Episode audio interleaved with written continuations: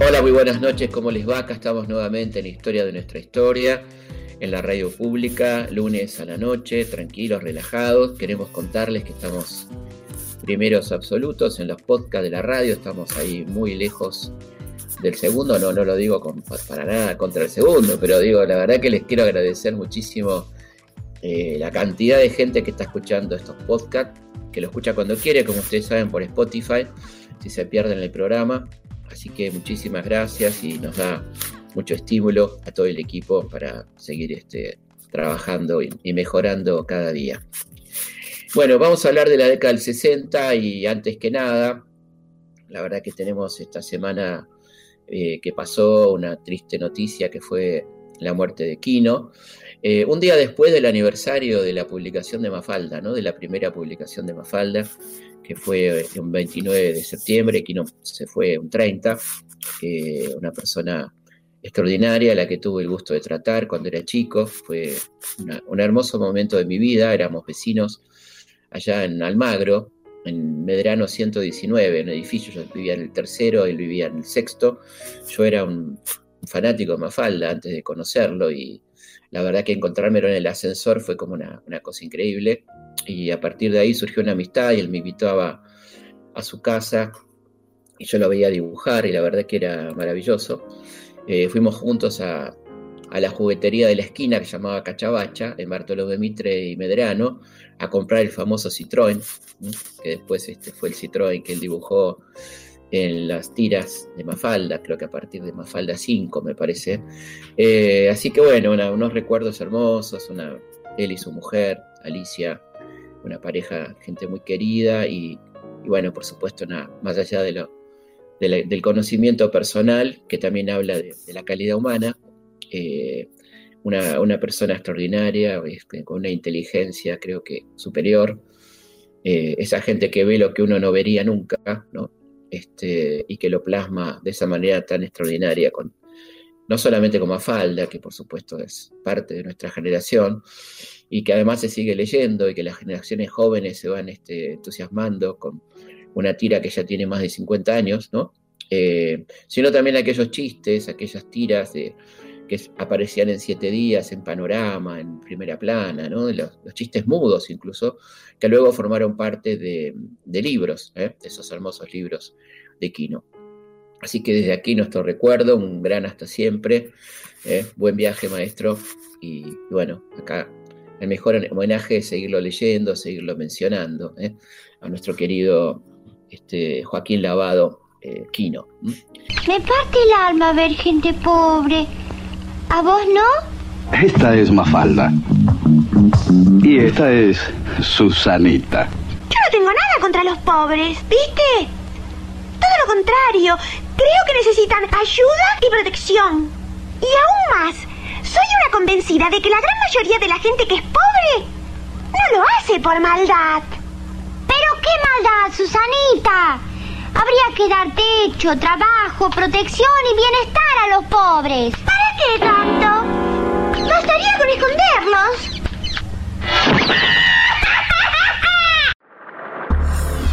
Historias de nuestra historia. Por Nacional.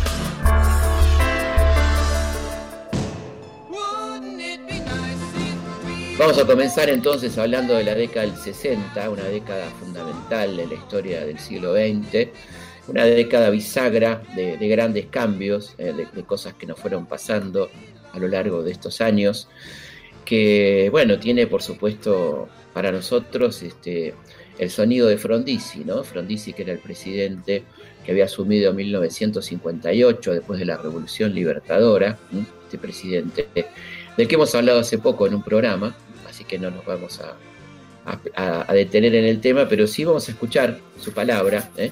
en, el, este, en el momento de, la reunión con presidentes. Esto fue el este, 5 de, el 23 de mayo de 1960. Ahí lo tenemos a Frondizi hablando en aquel momento.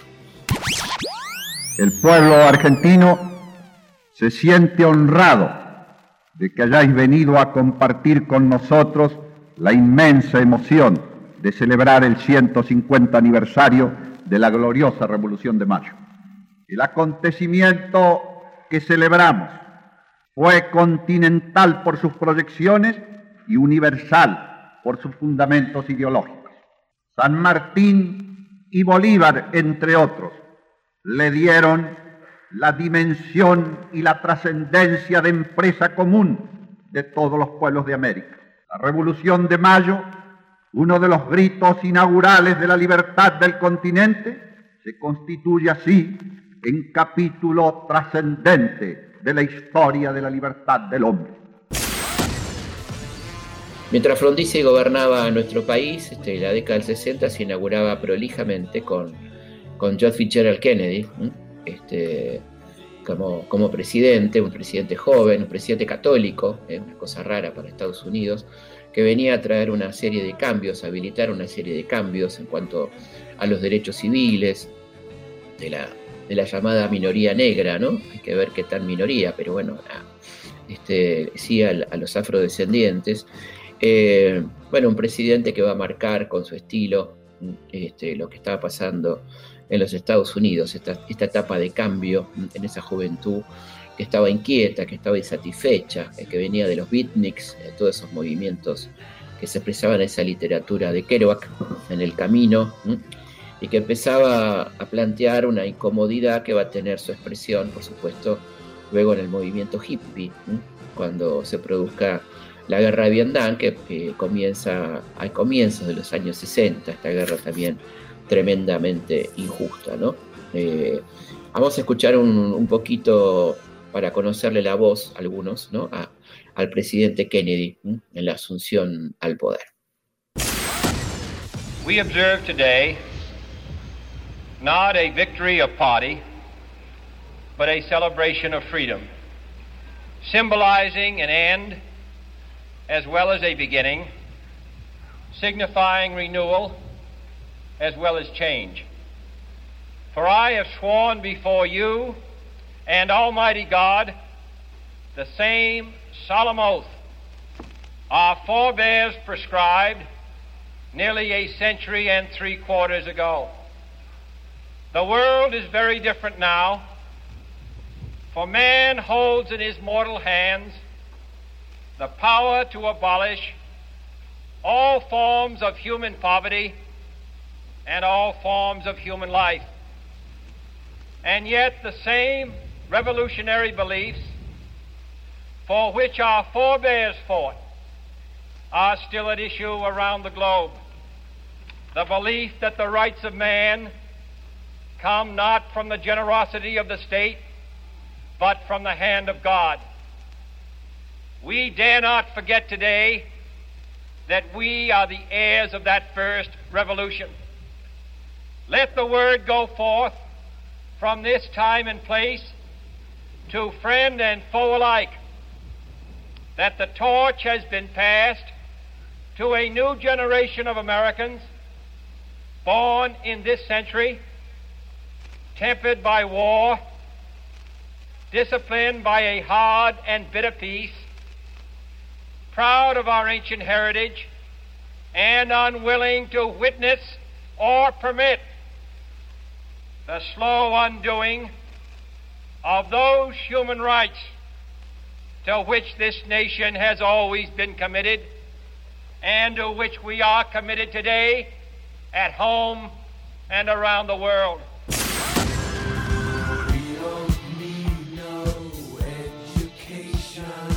En Europa pasaba algo muy grave a comienzos de los 60, en agosto de 1961, en plena Guerra Fría, Guerra Fría así llamada porque no había un enfrentamiento directo, ¿no? En sangre, pero que sí eh, intervenían terceros países y se movían redes de espionaje realmente de película, como que le dio tanto tema al cine, ¿no? El espionaje soviético, el espionaje norteamericano. El 2 de agosto de 1961 se construía el muro de Berlín, este, este hecho dramático que dejaba a unas familias de un lado y a otras de otro. ¿eh? Este, una, situación tremenda que va a durar hasta 1989, ¿no? aquella Europa dividida por ese muro, Alemania particularmente, eh, que de alguna manera expresaba cierto fracaso de ese modelo, ¿no? que tenía que contener a la población encerrada dentro de un límite, ¿no? Este, que, bueno, en aquel momento se explicaba como las tentaciones de Occidente, etcétera, pero que evidentemente a la luz de la historia se vio que ese modelo represivo, este, tan particular que era el estalinismo, provocaba estas cosas de descontento que la gente quería marcharse hacia otro lado, aunque en algunos casos la terminara pasando peor, ¿no? Pero evidentemente lo que anhelaba la gente era la libertad que le estaba faltando en aquel contexto, de, aquella Europa y aquel mundo dividido bipolarmente entre Oriente y Occidente. En Argentina había, se, provocaba un hecho realmente de connotaciones internacionales, que era el secuestro de Adolf Eichmann, nada más y nada menos que el, pope del holocausto, ¿no? el jefe del holocausto, el ideólogo del holocausto, que va a ser este, capturado por un comando israelí que viene eh, de alguna manera camuflado como un ballet que venía de Israel para la celebración de los 150 años de nuestra independencia, de nuestra Revolución de Mayo, el sesquicentenario, eh, entran al país y un comando israelí lo secuestra, lo saca disfrazado de piloto, drogado, de piloto de ELAL, la, la línea aérea israelí, lo llevan a Jerusalén, donde es juzgado encontrado obviamente culpable y finalmente ahorcado, ¿no? Junio de 1962. Eh, bueno, da, este, este tema dio para, para, mucha literatura, entre ellos un libro verdaderamente extraordinario de Anna Arendt, Eichmann en Jerusalén, ¿eh? y eh, algunos documentales que les recomiendo que están en, en, YouTube sobre este, este hecho tremendo, ¿no? donde Ahí Ana Arendt va a desarrollar su teoría de la banalidad del mal, ¿no? donde este personaje responsable de millones de muertes simplemente hablaba de números, de cuestiones burocráticas, ¿no? donde este, no se hacía cargo, donde tenía la menor posibilidad de empatía ¿eh? con aquellas víctimas, eh, mujeres, niños, hombres que fueron muertos eh, de a millones en los campos de concentración.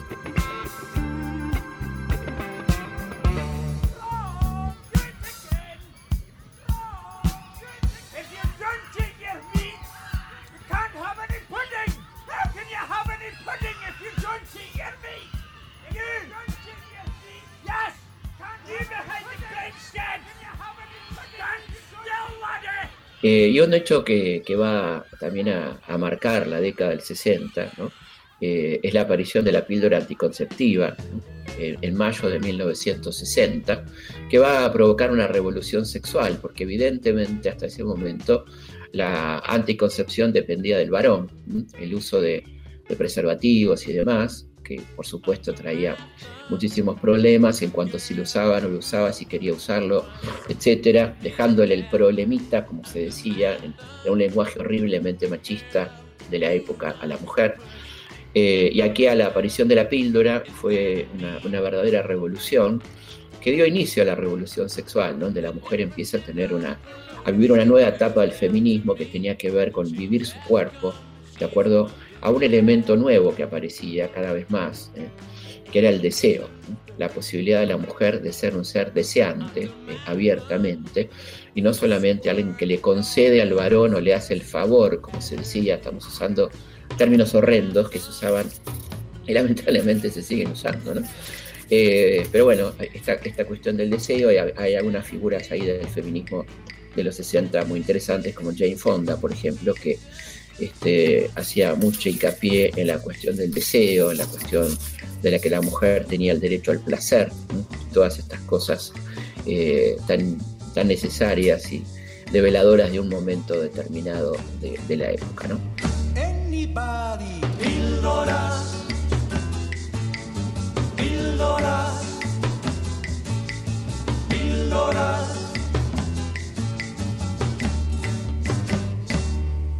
Lo mejor para ser pocos, lo mejor para ser pocos son las píldoras, píldoras anticonceptivas, píldoras. Las hay blancas rosadas, hay celestes coloradas, las hay de todos colores Todas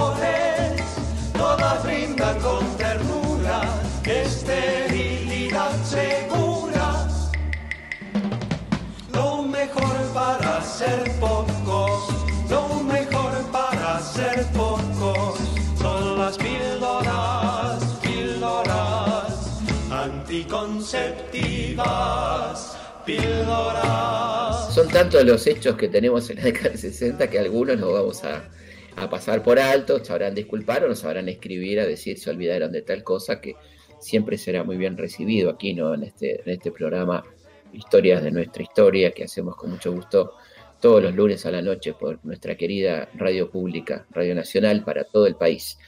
Eh, otro hecho que, puso ver- verdaderamente en, en crisis al mundo, que estuvimos al borde de la guerra nuclear, fue la instalación de los misiles en Cuba.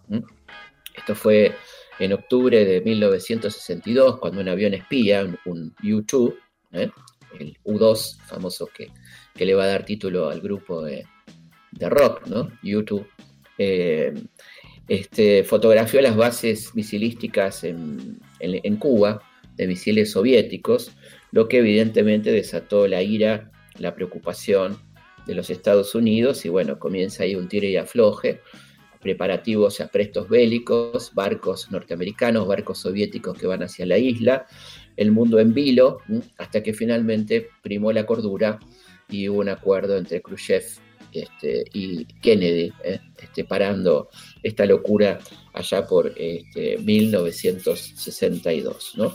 Eh, la moda este, vivía también sus, cambios en aquel momento, aparecen eh, el bikini, que ya venía de un poquito antes, pero empieza a expandirse este, por el mundo. una de las que lo voy a poner de moda es, como se decía en las revistas de la época, la infartante, la infartante Úrsula Andrews, eh, en una escena del satánico Doctor No, eh, de la serie de James Bond, aparece con un bikini ahí a toda pantalla para deleite del- de, la, platea masculina, sigo hablando en términos de la radiolandia de la época. Eh, y bueno, comienza la moda del bikini, la, enteliza empieza a dejarse de lado y aparece la bikini más o menos allá por 1962, una cosa así, aunque venía usándose en algunos lados también la bikini. Y es la época también de la minifalda, de la famosa diseñadora británica Mary Quant, ¿eh? que, que la va a hacer circular en un desfile allá por 1964. Entonces aparecen estos dos elementos que hablan también de esto que veníamos mencionando de la liberación de la mujer, ¿no? La posibilidad de la mujer de vestirse como quiere, de andar por la vida como, como se le dé la gana, este, expresando también de esta manera su deseo, como veníamos diciendo, ¿no? Eh, y desde ya, bueno, estamos hablando del año 62 y no podemos dejar de mencionar eh, la Beatlemanía, ¿no? Estos cuatro muchachitos que se conocieron ahí en Liverpool y que empezaron a revolucionar la música, ¿no? Realmente con, desde sus primeros singles, este, planteando una nueva forma de hacer música, eh, gente de, de formación musical, grandes músicos cada uno de ellos, ¿no?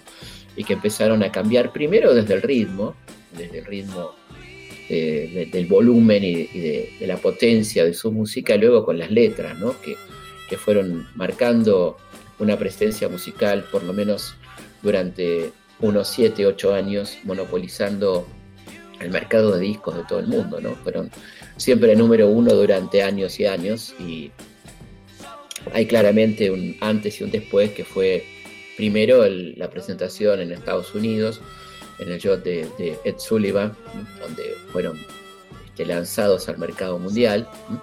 Y después, por supuesto, el 25 de junio de 1967, cuando se produce la transmisión vía satélite, donde ellos cantan eh, All You Need Is Love, ¿eh? Eh, este, y lo ven 400 millones de personas. Este, bueno, una, una cosa realmente impresionante y, estas letras tan maravillosas, ¿no? Nos cuesta mucho elegir alguna canción, pero puede ser esta que acabamos de mencionar ¿eh? y otras que iremos escuchando Historias de nuestra historia. Por Nacional. Seguimos en Historias de nuestra historia.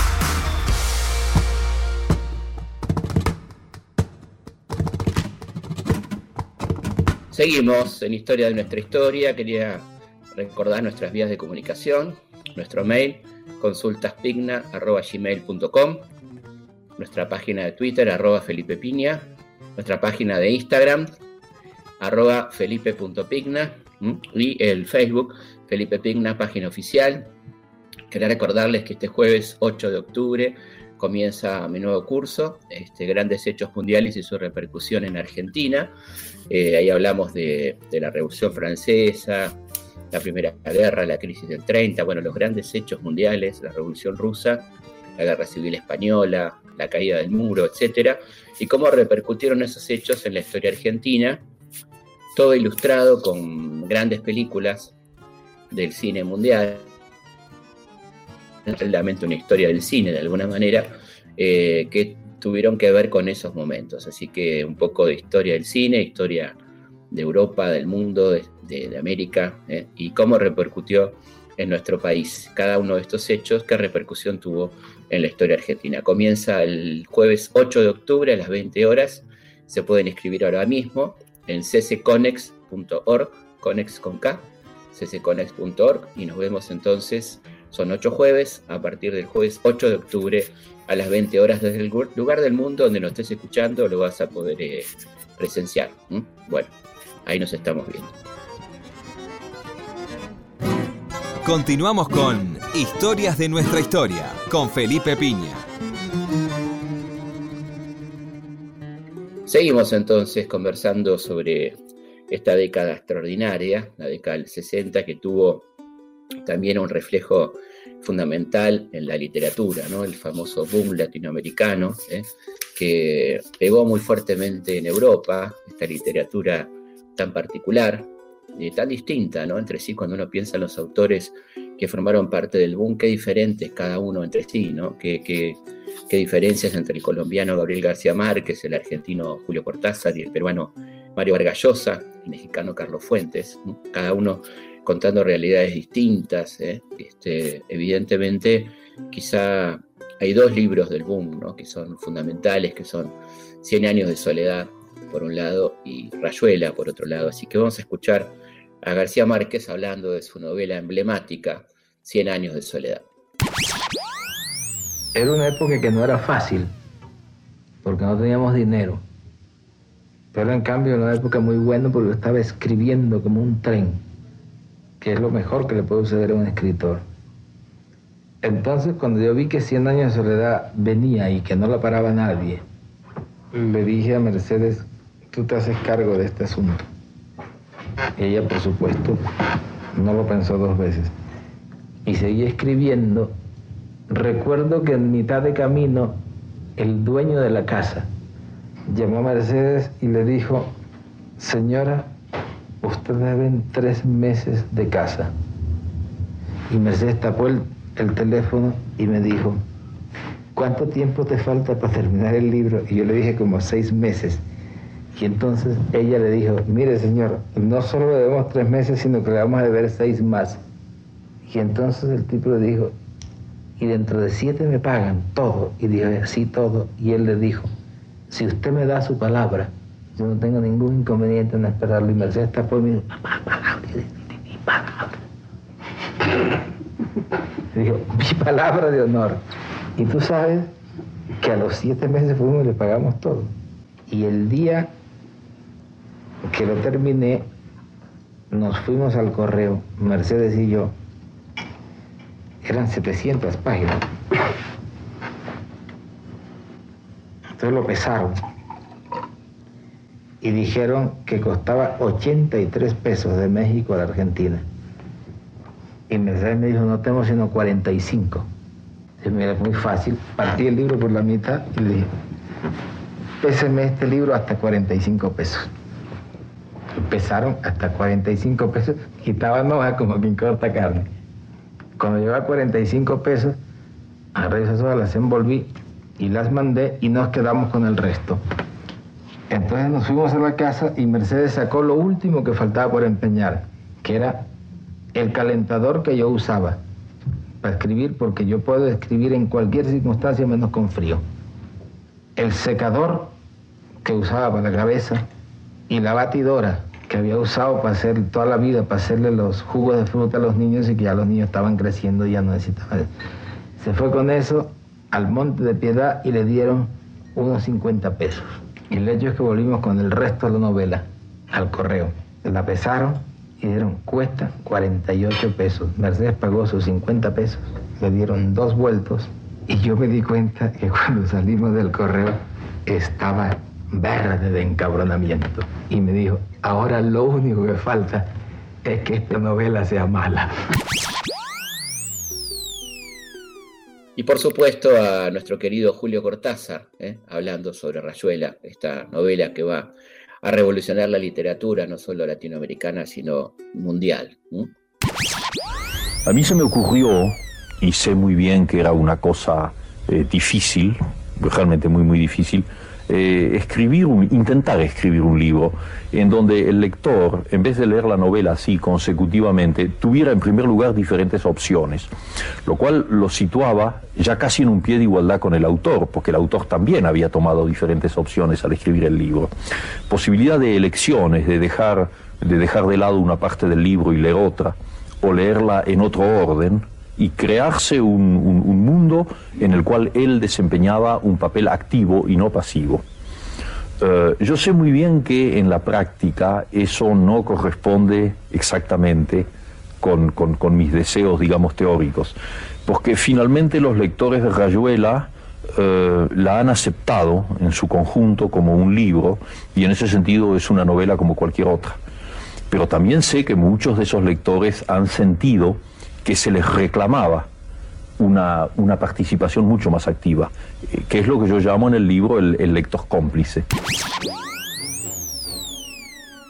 Bueno, y el cine de los años 60 es un, un cine extraordinario, amplio, que da para todos los gustos, ¿no? Por un lado tenemos una película que justamente es de 1960, que fue Psicosis.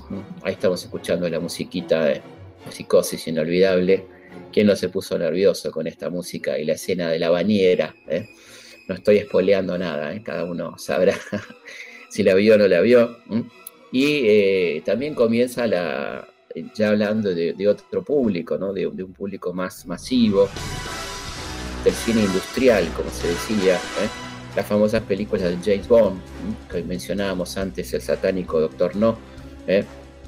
Que empieza esta saga con diferentes actores ¿eh? este, que van a encarnar eh, a, James Bond a lo largo del tiempo, ¿eh? hasta no hace mucho, una serie que tenía que ver en su momento con la Guerra Fría, con el espionaje, con el MI5 británico y este, los distintos servicios de espionaje a nivel mundial y un tipo que le salía todo perfecto. Este, del otro lado, este, un poco como contraparte a, estos espionajes, aparecía en la televisión el Superagente 86, ¿no? que era justamente todo lo contrario de, de James Bond, eh, que era evidentemente una burla a, a ese momento, eh, a, la, a, la, Guerra Fría. Eh, vamos a escuchar la, la musiquita emblemática del de, de querido Superagente 86. Eh, y también, por supuesto, la serie del inspector Clouseau, que, comenzaba en ese momento, La Pantera Rosa, estas películas con esa música tan increíble de Henry Mancini, tan reversionada por bandas de jazz. Eh, y películas que, marcaron nuestras infancias, que marcaron la vida de mucha gente, como La novicia rebelde, ¿no? conocida también originalmente como The Sound of Music. Nada más y nada menos que Julie Andrews y esas canciones que se siguen cantando en los coros de los colegios todavía, ¿eh? este, y esas cosas eh, que marcaron una época, y por supuesto de la misma actriz Mary Poppins, ¿no? una película extraordinaria donde hay unos efectos eh, de, mezcla de personajes reales con, eh, con dibujos animados realmente muy novedoso para la época, ¿no? y una historia muy conmovedora. Y también, por supuesto, los 60 son los años de los cines, cine de autor, ¿no? El cine de autor francés con Jean-Luc Godard, ¿no? Todas estas películas este, maravillosas que van a tener su paralelo en Argentina con Leonardo Fabio y otros directores. ¿eh? Un cine, como se llamaba, de autor, un cine pensante, un cine que tenía mucha conexión con la literatura, con los movimientos culturales de la época, ¿no? que van a ir reflejando los cambios sociales, los cambios en, las costumbres. ¿eh?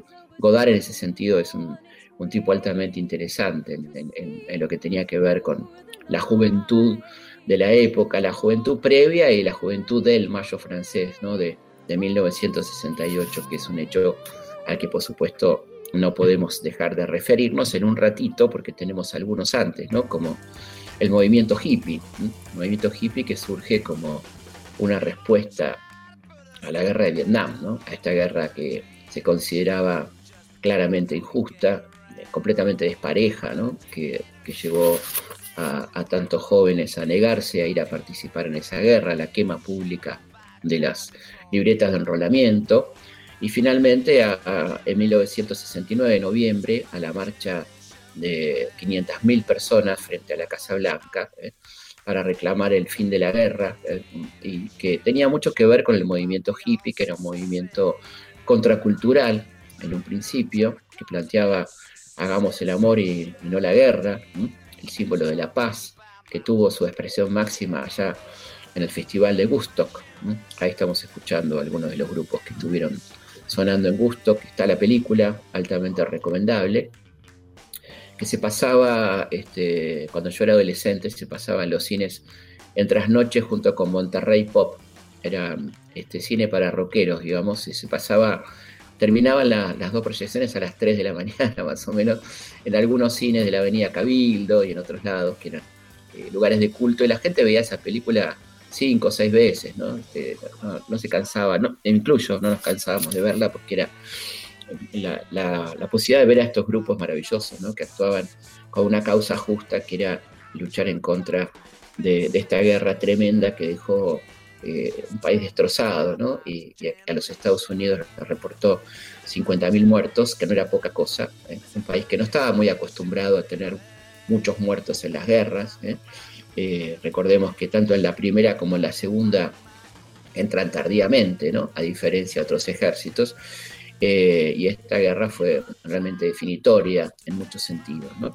Eso fue el hipismo que va a tener este, su contraparte en nuestro país con la aparición de algunos lugares de culto en un momento político realmente complicado donde teníamos a Juan Carlos Onganía como presidente. ¿no? Eh, y bueno, volviendo a nuestro país hay, un par de cosas que me parecen muy importantes de mencionar antes de meternos en, puntualmente en la cueva y en el rock nacional, ¿no? Uno era el Festival de Cosquín, que, se transforma en el festival de música más importante de América Latina, ¿no? que se inaugura en enero de 1961, siempre en los veranos.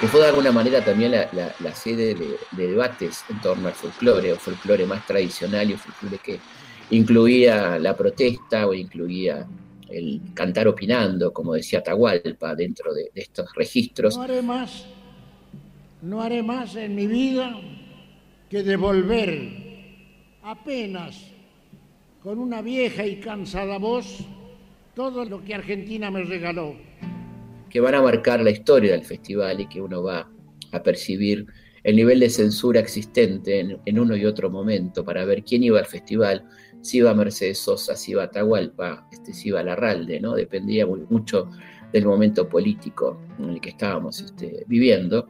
Y bueno, fue efectivamente el lugar de consagración de Mercedes Sosa gracias a la generosidad de Jorge Cafrune, ¿no? que fue un poco el que la presentó y a partir de entonces comienza esta carrera extraordinaria de la querida Mercedes.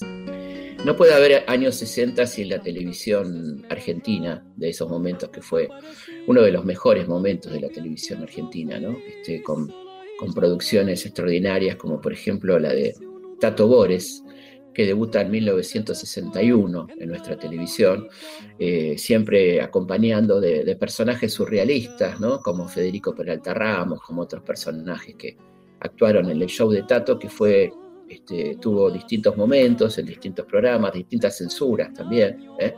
Eh, vamos a escucharlo aquí a Tato en uno de, de sus monólogos.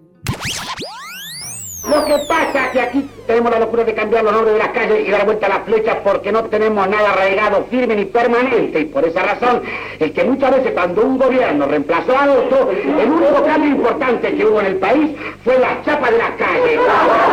Un día venía un gobierno y ponía en la chapa el nombre del doctor fulano de tal, honorable miembro del foro y gran jurisconsulto con perdón de los presentes, venía otro gobierno siguiente que arrancaba, arrancaba la chapa del gran clavaba la chapa de un gran coronel. Hasta que un día apareció un señor que hizo capote con toda la chapa del país y de repente nos encontramos con que todas las calles, avenidas, paseos públicos, ferrocarriles y tutrifiocchi tenían un solo nombre. José José. Otro personaje emblemático de nuestra televisión fue por supuesto Pepe Biondi, la persona que hasta el momento es imbatible en el rating, superó los 60 puntos, eh, con un humor sano, como se decía. Y de alguna manera, no sé si el primero, ¿no? Pero uno de los pioneros de derribar la cuarta pared, una persona que miraba cámara y pedía la complicidad del público para sus chistes. ¿eh? Vamos a escucharlo acá en, uno de sus personajes mar maravillosos, que fue eh, Pepe Galleta, el guapo en camiseta. Pepe Galleta, único guapo en camiseta, y este es Pepito, el artífice del sopapito. Salude, Pepito.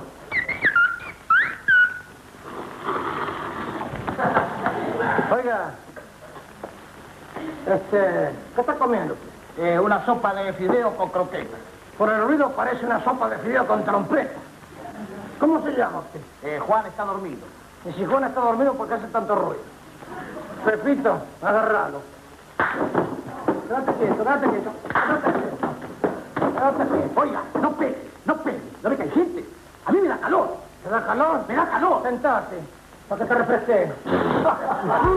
Ni hablar de, de, Titanes en el Ring, ¿no? Titanes en el Ring, que fue este, un momento brillante de esta primera etapa, donde había personajes como el Indio Comanche, etcétera, que después tuvo su momento quizá de, gloria, ya este, en los años 70, ¿no? con la momia, etcétera, pero ya comenzaba aquí el, el primer Titanes, ¿eh?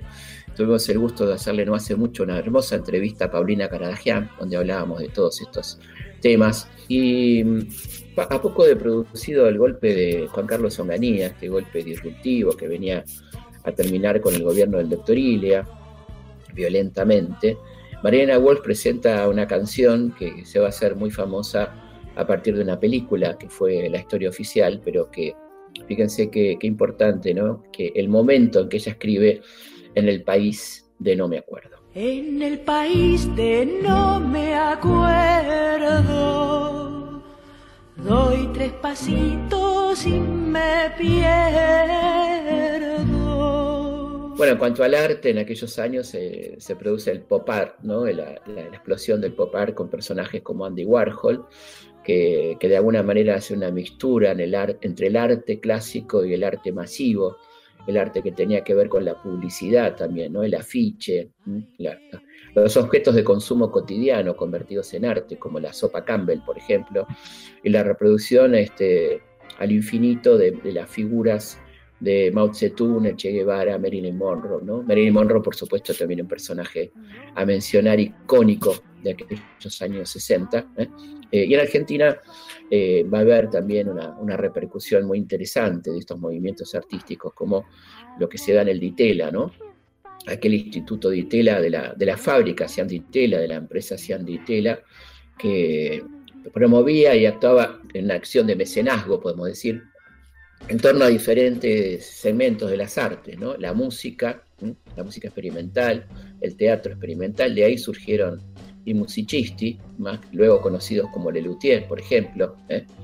Es el, el lugar este, de experimentación de, de, la nueva figuración, ¿sí? de artistas como Machó, como este, bueno, los grandes eh, miembros de, ese, de ese, esa playa de artistas argentinos de los años 60 eh, de La Vega, ¿eh? todos esas, esos artistas este, tan particulares que, que, fueron tan originales y que hoy pueden verse en el Malva las obras de ellos, ¿no? De, Rómulo Machó, de, de, La Vega, ¿eh? este, de Yuyo Noé, este, y por supuesto de Bernie, ¿no? que está en este momento con su saga de, este, de Juanito Laguna, esta idea de usar eh, elementos de desperdicio para hacer arte, ¿eh? que, que, fue tan extraordinaria toda la saga de, de, Juanito Laguna por Antonio Berni, que también marcaba evidentemente la tendencia de una época, ¿no? Aparecen ahí los happenings, esta, estas eh, formas de artes vivo, ¿eh? donde participaba la gente, disfrazándose, eh, la Menezunda de Marta Minujín, todas estas cosas que la dictadura de Onganía va a ver como peligrosas y va a terminar cerrando el Ditela, todo Ditela, este, a poco de asumir en aquel momento, ¿no? perdiéndonos un, un, este, un reservorio del arte alucinante en aquel contexto. ¿no? Y bueno, por supuesto son también los años del Cordobazo ¿eh? este, y de la noche de los bastones largos. ¿eh? Vamos a escuchar a, Rolando García, un, una persona muy importante en aquel momento en el mundo académico, contándonos qué pasó en aquella noche de los bastones largos, ¿eh?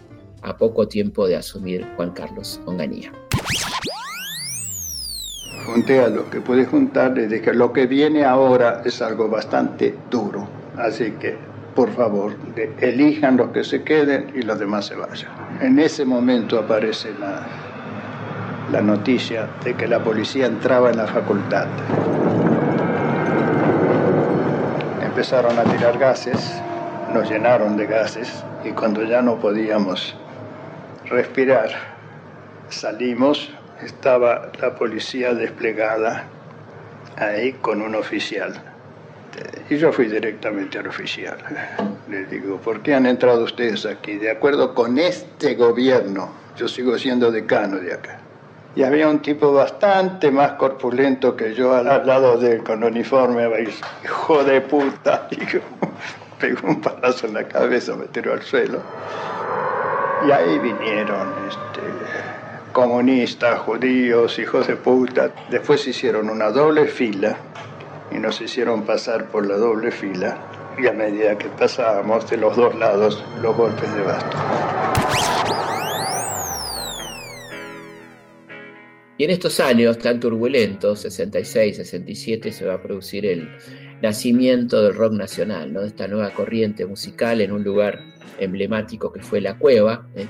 un sótano que estaba ubicado en Purredón 1723, el barrio de Recoleta, eh, y que va a tener ahí, bueno, a, a personajes muy disímiles, ¿no? que van a, van a ir a tocar cada noche, se va a ir convirtiendo en un lugar de reunión, de zapada, donde están Miguel Abuelo, Papo, Pajarito Saguri, Horacio Martínez, entre otros, ¿no? Que después terminaban este, comiendo pizza en la Perla de Once, a unas 10 cuadras de ahí, 15 cuadras de ahí, ¿no? Está la Perla de Once y donde eh, Tanguito y Lito Nevia compusieron La Balsa. En una de esas madrugadas que se puede considerar junto a Rebelde, vamos a escuchar un poquito de Rebelde, eh, uno de los primeros temas del rock nacional.